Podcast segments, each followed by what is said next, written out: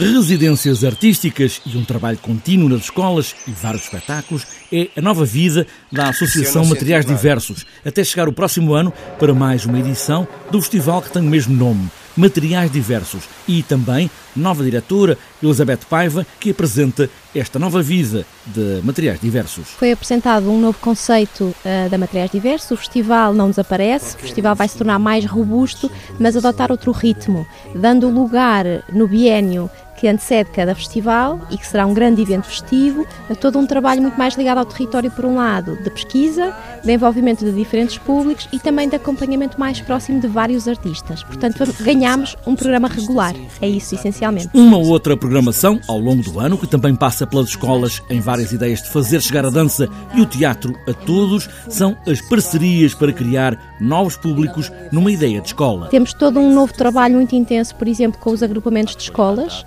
com oficinas de dança, teatro, filosofia para várias idades diferentes, algumas das quais envolvem mesmo os professores.